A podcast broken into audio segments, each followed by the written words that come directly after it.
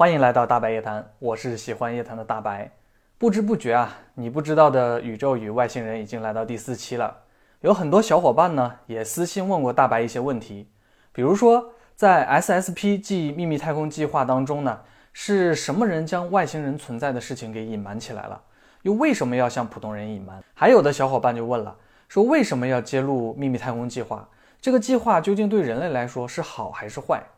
阴谋集团到底是什么？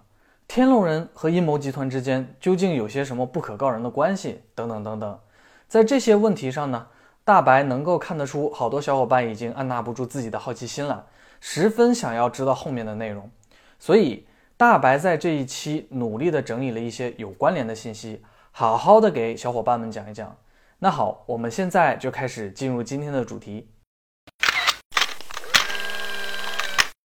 之前我们有说到，二战德国与两个科技水平远超人类的地外文明有过接触，其中一个就是天龙人。这些来自天龙星座的爬虫类外星人呢，不仅帮助了二战德国进行了反重力飞行器的开发，还扶植了分离文明在月球建立基地，也就是 LOC 月球指挥中心的前身。而分离文明对美国进行渗透，更加巩固了天龙人对人类的掌控。原本天龙人就是在地球之上秘密掌控人类的存在，掌控之牢固，时间之久，可能是人类根本就无法想象的。然而，正是这种看似让人类无望的掌控，却在蓝鸟人的到来之后呢，被瞬间瓦解了。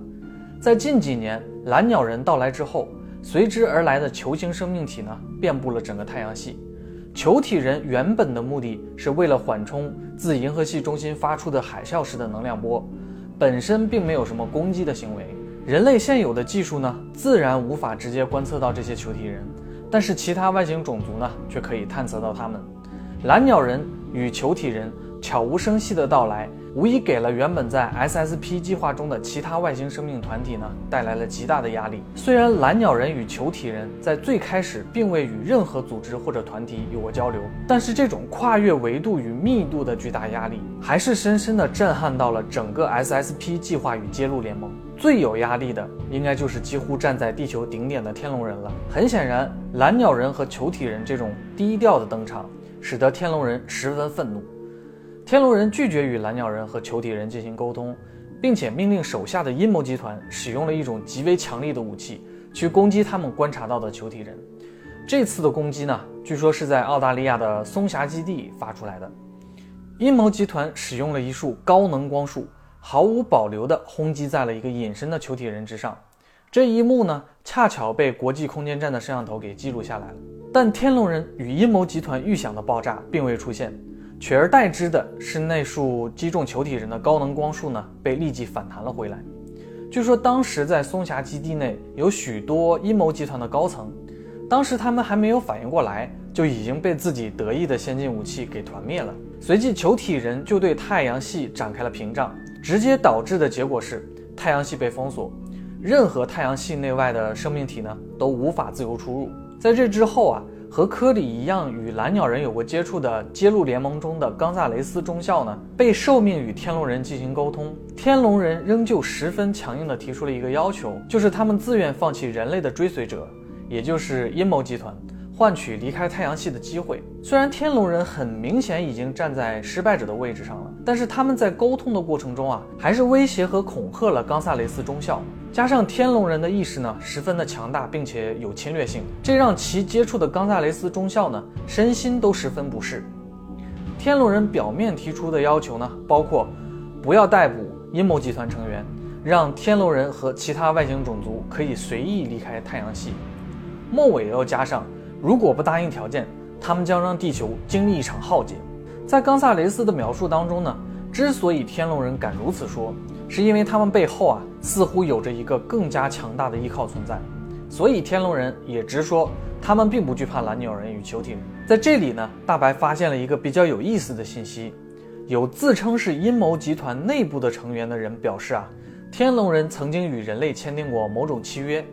契约的内容是让天龙人来管理人类因为契约期已满所以天龙人选择离开这很明显与克里古德所描述的有冲突。其实不管究竟谁真谁假共同的信息都表示天龙人确实已经离开了太阳系。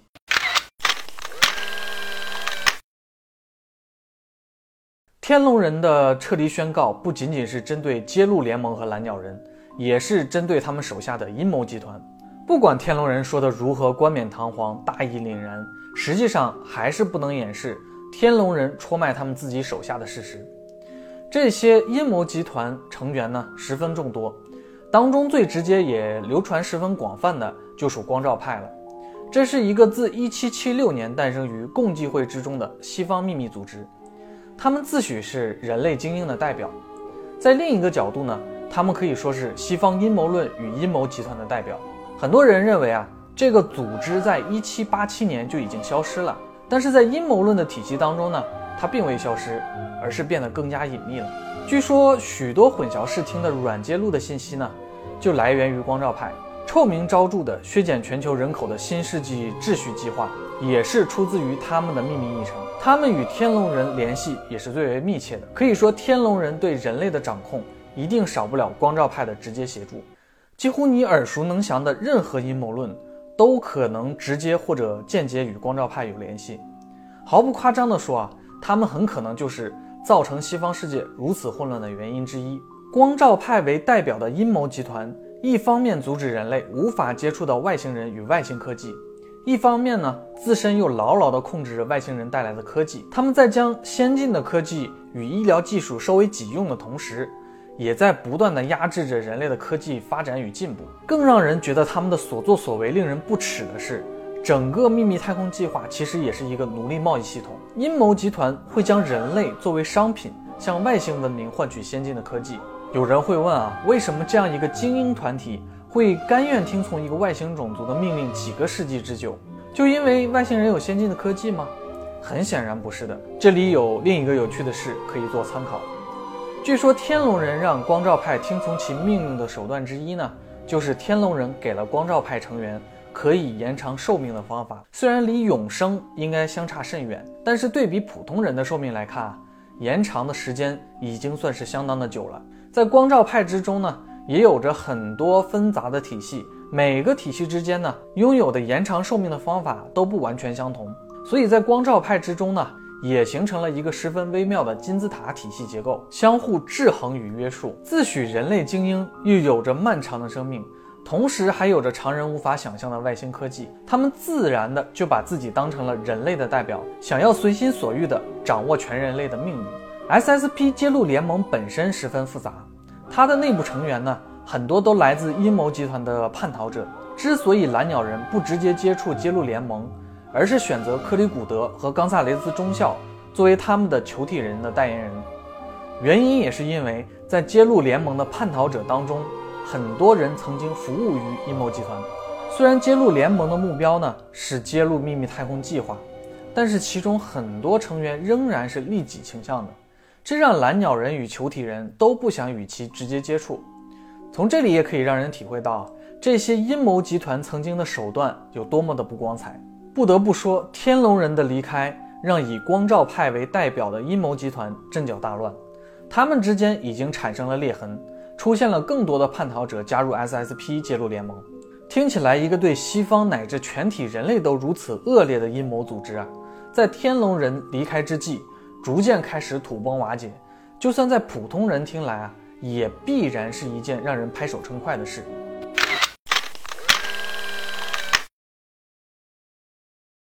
秘密太空计划的揭秘人之所以选择在近几年开始跳出来揭露，原因可能是和天龙人的撤离与阴谋集团的瓦解有关。由阴谋集团渗透和主导的整个秘密太空计划之中，信任实际上是不存在的。这些秘密计划的成员，大多数都被各种各样的理由胁迫着。一旦他们泄露出一些秘密信息，不光是他们自身可能会有危险，包括他们的家人或者朋友都可能会面临着危险。又或者这些成员被迫做了一些很坏的事情，一旦他们准备揭露，就会被阴谋集团当成共犯加以威胁。而且，即便是有揭露者讲述这些故事，阴谋集团也会使用各种各样的软揭露手段。让揭秘者看起来更像是一些哗众取宠的骗子。像一些阴谋论中，美国的好莱坞就是软揭露实施的最佳场所。他们会在电影里使用各种各样科幻的情节，来使得揭露者们所说的信息更像是这些电影里的某些桥段。不明就里的人们当听到这些揭露者的故事，第一个反应就会联想到科幻电影中的情节，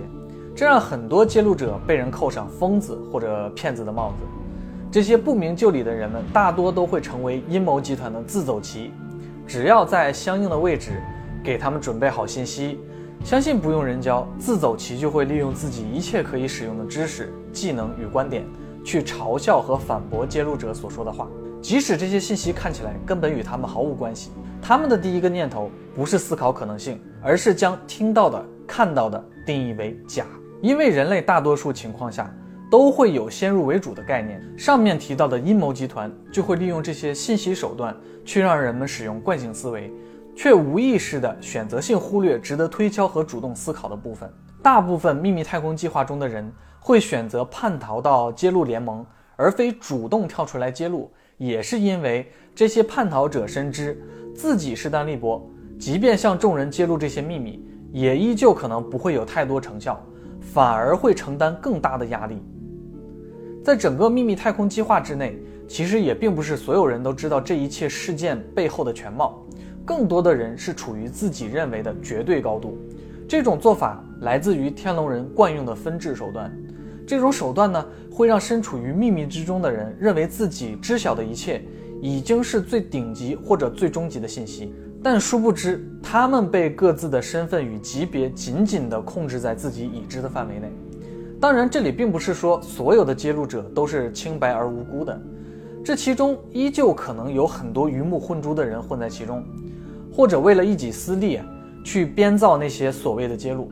而且也不能排除一种情况。那就是整个阴谋论体系，包括所谓的秘密太空计划，都只不过是一些想象力过于丰富的人所编撰出来的小说罢了。不过，如果仔细想想，很可能当人们根本分不清这些信息是真是假的时候，阴谋集团就已经得逞了。